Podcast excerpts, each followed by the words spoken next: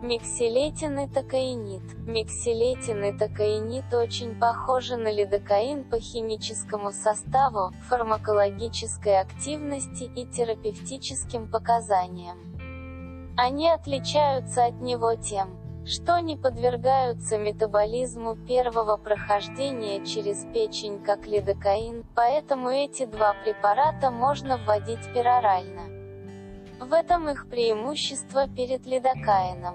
Оба эти препарата эффективны при лечении желудочковых аритмий. Биологический период полововедения обоих препаратов составляет от 8 до 20 часов.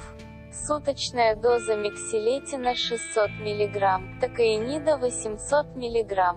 Побочные эффекты токаинида и микселетина, тримор, помутнение зрения, летаргия, кожная сыпь, агранулоцитоз.